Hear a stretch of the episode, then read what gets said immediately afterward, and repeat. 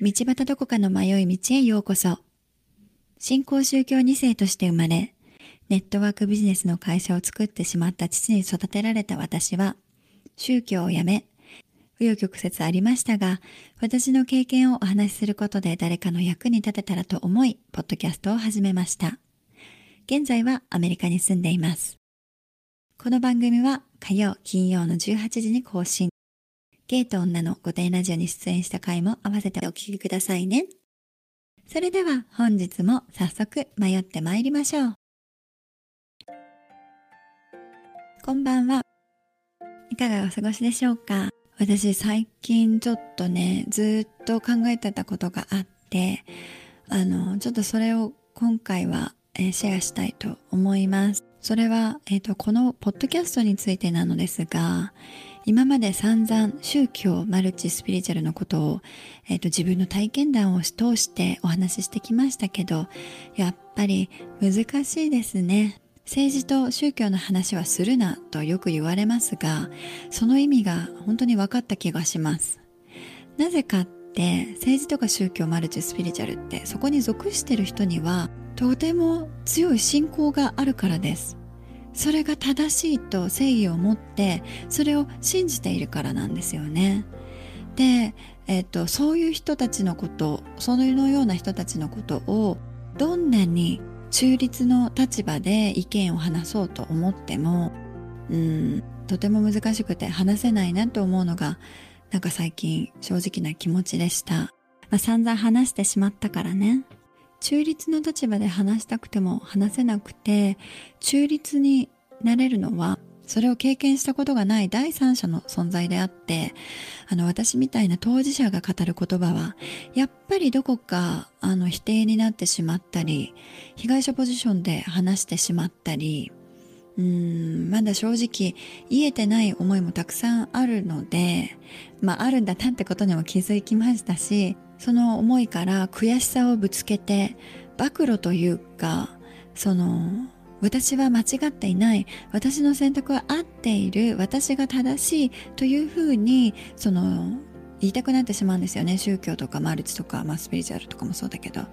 あ、そういう人たちに対してそういうふうなうん立場にはなりたくなかったけどそういうふうな立場で話してるところもあるなってあの思ってここ1ヶ月ぐらいすっごいうんもやもやしてたっていうか、ね、配信することに悩んでました。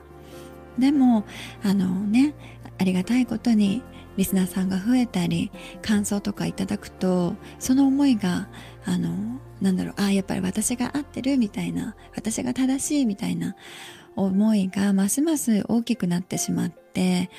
おごってるところもあったし本当に自分の未熟さをね痛感する機会でもあって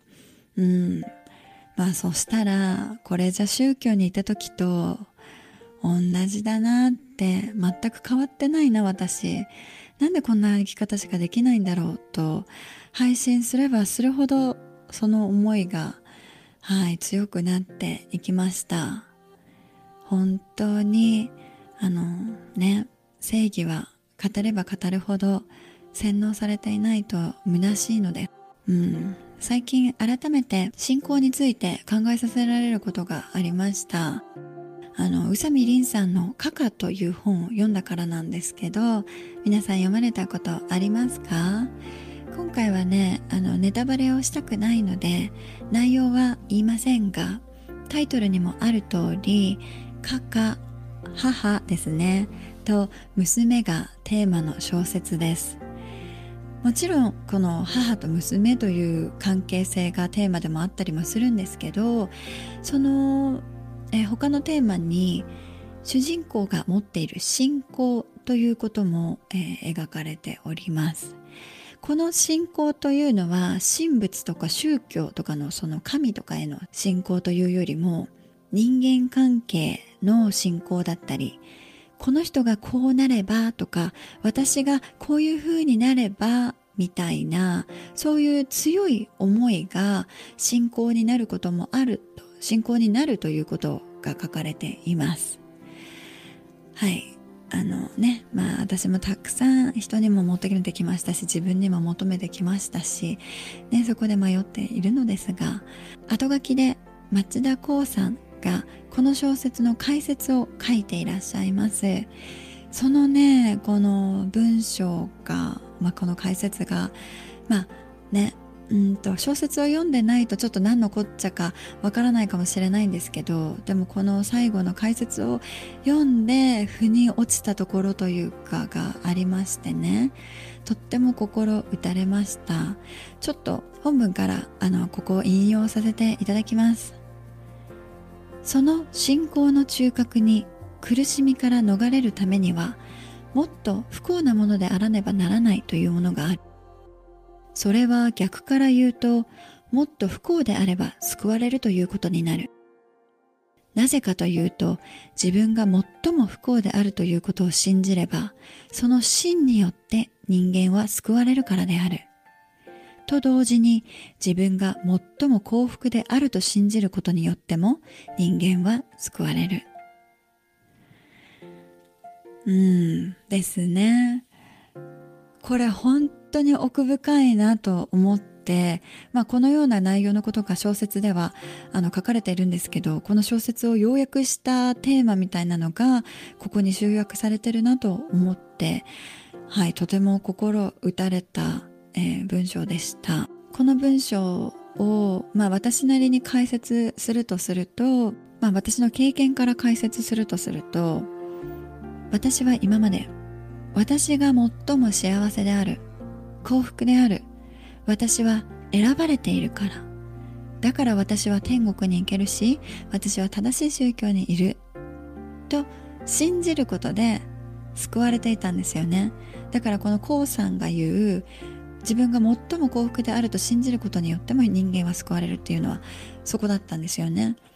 私は幸せってこう洗脳自分で洗脳していくことによって救われていました。でもその信仰を失ってしまった私は必死に他の救いを求めていろんなものにすがろうとお金をかけてきたんですけど次第に何からも救われないと気づくと苦しみの中から逃れるためには不幸なものでいないといけないという信仰を持っていたと思います。自分が最も不幸であるということを信じればその真によって人間は救われるからですね。はい。だから椅子取りゲームみたいな感じで幸福であると信じる椅子から椅子にねこう座って必死にこの椅子を探して座っていてそこから離れたくないと思っていた私はそこに座ってることにも義務を持って今度は不幸を信じるという椅子に座ったんだけどどちらにしてもあの座ってしまうと楽なんですよね。構ってもらえるから。成功するとか幸せになるとかなんかよりも不幸でいる方がずっと楽な時があります。矛盾のように感じますけど苦しみの中で幸せそうな人を見てそうはなれない。だけど苦しい。だから不幸でいればいいという信仰を持てばそれによって救われてしまうからそういうそのような信仰が芽生えてしまうんですよね。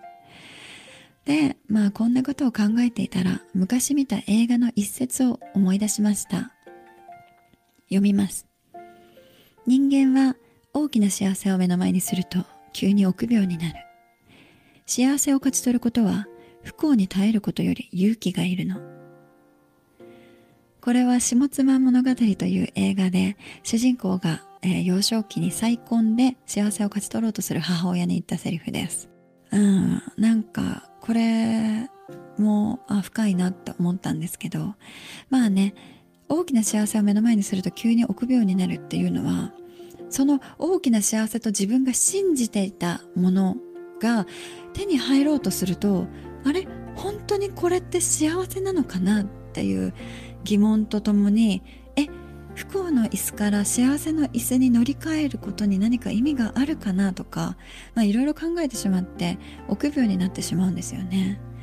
で幸せを勝ち取ることは不幸に耐えることより勇気がいるの。まあ私幸せって言葉があまり好きじゃなくてうーんなぜならこの幸せっていうデフィニッション定義が人それぞれだからその幸せっていうことを伝えられてもえってなんかなんだろうそれはあなたのものであって私のものではないから何をおっしゃってるのかよくわからないわっていう 思いがあるからかもしれないけどまあでもそのねまあ、幸せ一般的に言われる幸せみたいなことを勝ち取ることは不幸に耐えることよりも勇気がいるっていうこのセリフですね。あの闇とか不幸って幸せよりも気を引く魅力みたいなこともあるのでいやその通りですよね。紙一重というか局のものは長所は短所であり短所は あの長所であるみたいな感じでうんまあこれについて語ると私の方が不幸私が幸せ私が幸せって言えば言うほど私は不幸不幸って言ってるようなもので私は不幸不幸って言ってることによってもあ私ってあこんなにあの幸せなの思考でいるいることに幸せを見いだしてるのみたいなところもあるからあのそうだな本当にこの世の中ワンネスというかあの一つだなって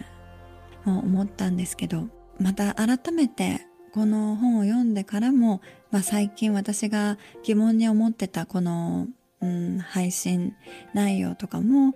まあ、いろいろ考えて改めて自分はどんな信仰を持っているのかその神とかいう信仰ではなくて何を信じているのか不幸でいることをが正解だと思う信仰を持っているのかとかねそういうことについてもとても考えさせられました。皆様からもねたくさんお便りいただいててあのね私も紹介できなかったのがすごい心苦しくてまあねこれからはあの紹介していこうと思うんですけど、まあ、多かったご質問が友達がライフコーチを名乗り始めました。彼女は騙されていますか？とか義母がマルチをやっています。どうしたらいいですか？とかあの娘が宗教に入ってしまいました。辞めさせるにはどうしたらいいですか？とかねあのそういうようなご質問たくさんいただいていますあの本当に一人一人にお答えしたいんですけどあのね本当にこの信仰っていう今日さっきね話したようなことからも考えてもあの答えは一つなんですよね。ねそのマルチをやってる人でも何でもスピリチュアルの人でも宗教の人でもその人は信仰を持っているんですよ。それが正しいという信仰を持っているのでその信仰はその信仰を持っている人しか変えることができないのでもうどうしようもないんですよ。はい。それが私のもどかしさでもあるし、まあ、受け入れなきゃいけない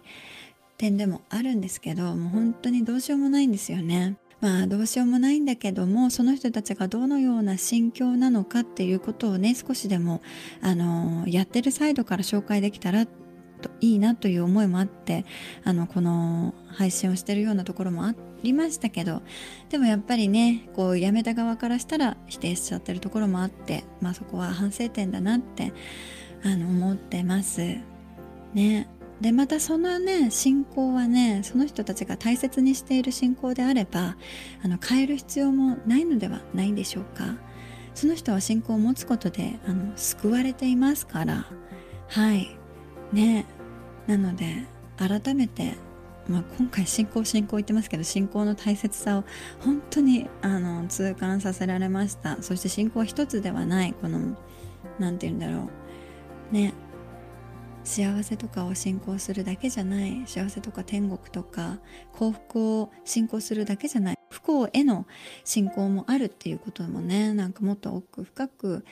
あの気づかされた出来事ですね最近。なのでねまあこれからの配信のことにも関わってくるんですけど、まあ、私は不幸の椅子や幸福の椅子をねこう探してもう選ぶんじゃなくてあの正解はないのだから自分なりの正解を見つけながら迷っててもいい迷っていいそれでいいんですっていうこの信仰をね新たに持って配信しないともうさただただ迷ってるあの痛い人になっちゃう配信になってたからね何が何だかわからない自己満足の配信をしてしまっていたなとうん思うからこれからはね私なりの信仰を持ってしっかりと配信していきたいなと思いました。再確認いたしました。ここそうね1ヶ月ぐらいはなんかそんなことをずっと考えていたからあのお聞き苦しいところがあったかもしれませんけど本当にそれでも聞いてくださってありがとうございます。あのこれからはもっと皆さんのお便りとか経験談を紹介していこうと思っております。また宗教とかそれ以外でですね私自身の存在もあの配信していこうと思っていてもう何でも話しますのであのジャンル関わらず話しますので。だけどね最初のテーマはあの全然今までのねコンテンツと違うからえってなるかもなんですけどちょっとねあの恋愛と結婚について話そうと思っています。でも何を話したらいいのかあのね全くわからない。ちょっとね考えてみたんだけど全部ねすごい変な話だったんですよね。私が持ってるこの恋愛話っていうの。だからそれをね一方的にこの配信してしまったらあのそれこそ大事故になりかねないなと思ったので是非ご質問をお待ちしております。あの恋って何ですか？みたいな宇宙のような質問でもいいですし夫にこんなことを言われましたがどう思います？みたいなね質問でもいいです。前回の配信のようにあのね、催眠出産とかした私ですからあの私たち夫婦はお互いあのドン引きの中で続いている縁ですのであの参考になるかとかは全くわからないですけどもしあのご質問があればあのそういうこともね全部あのお話ししていけたらと思っております。なのでこれからはそうね宗教のこともも語ってマルチスピリチュアルと語ったのであの私のことを少しずつちょっと紹介していければなと思っていますので是非お便りや質問いただけたらとても嬉しいです。励みになります。のでそのようなご質問があれば是非ご投稿くださいね。本日もお聴きくださりありがとうございます。道端どこかの迷い道では Twitter、Instagram をやっています。ハッシュタグ、どこ道、または道端どこかの迷い道でご投稿くださいね。お便り、ご質問もお待ちしております。概要欄の URL からどしどしお寄せください。お待ちしております。それではまた来週火曜日この時間にお会いいたしましょう。Goodbye!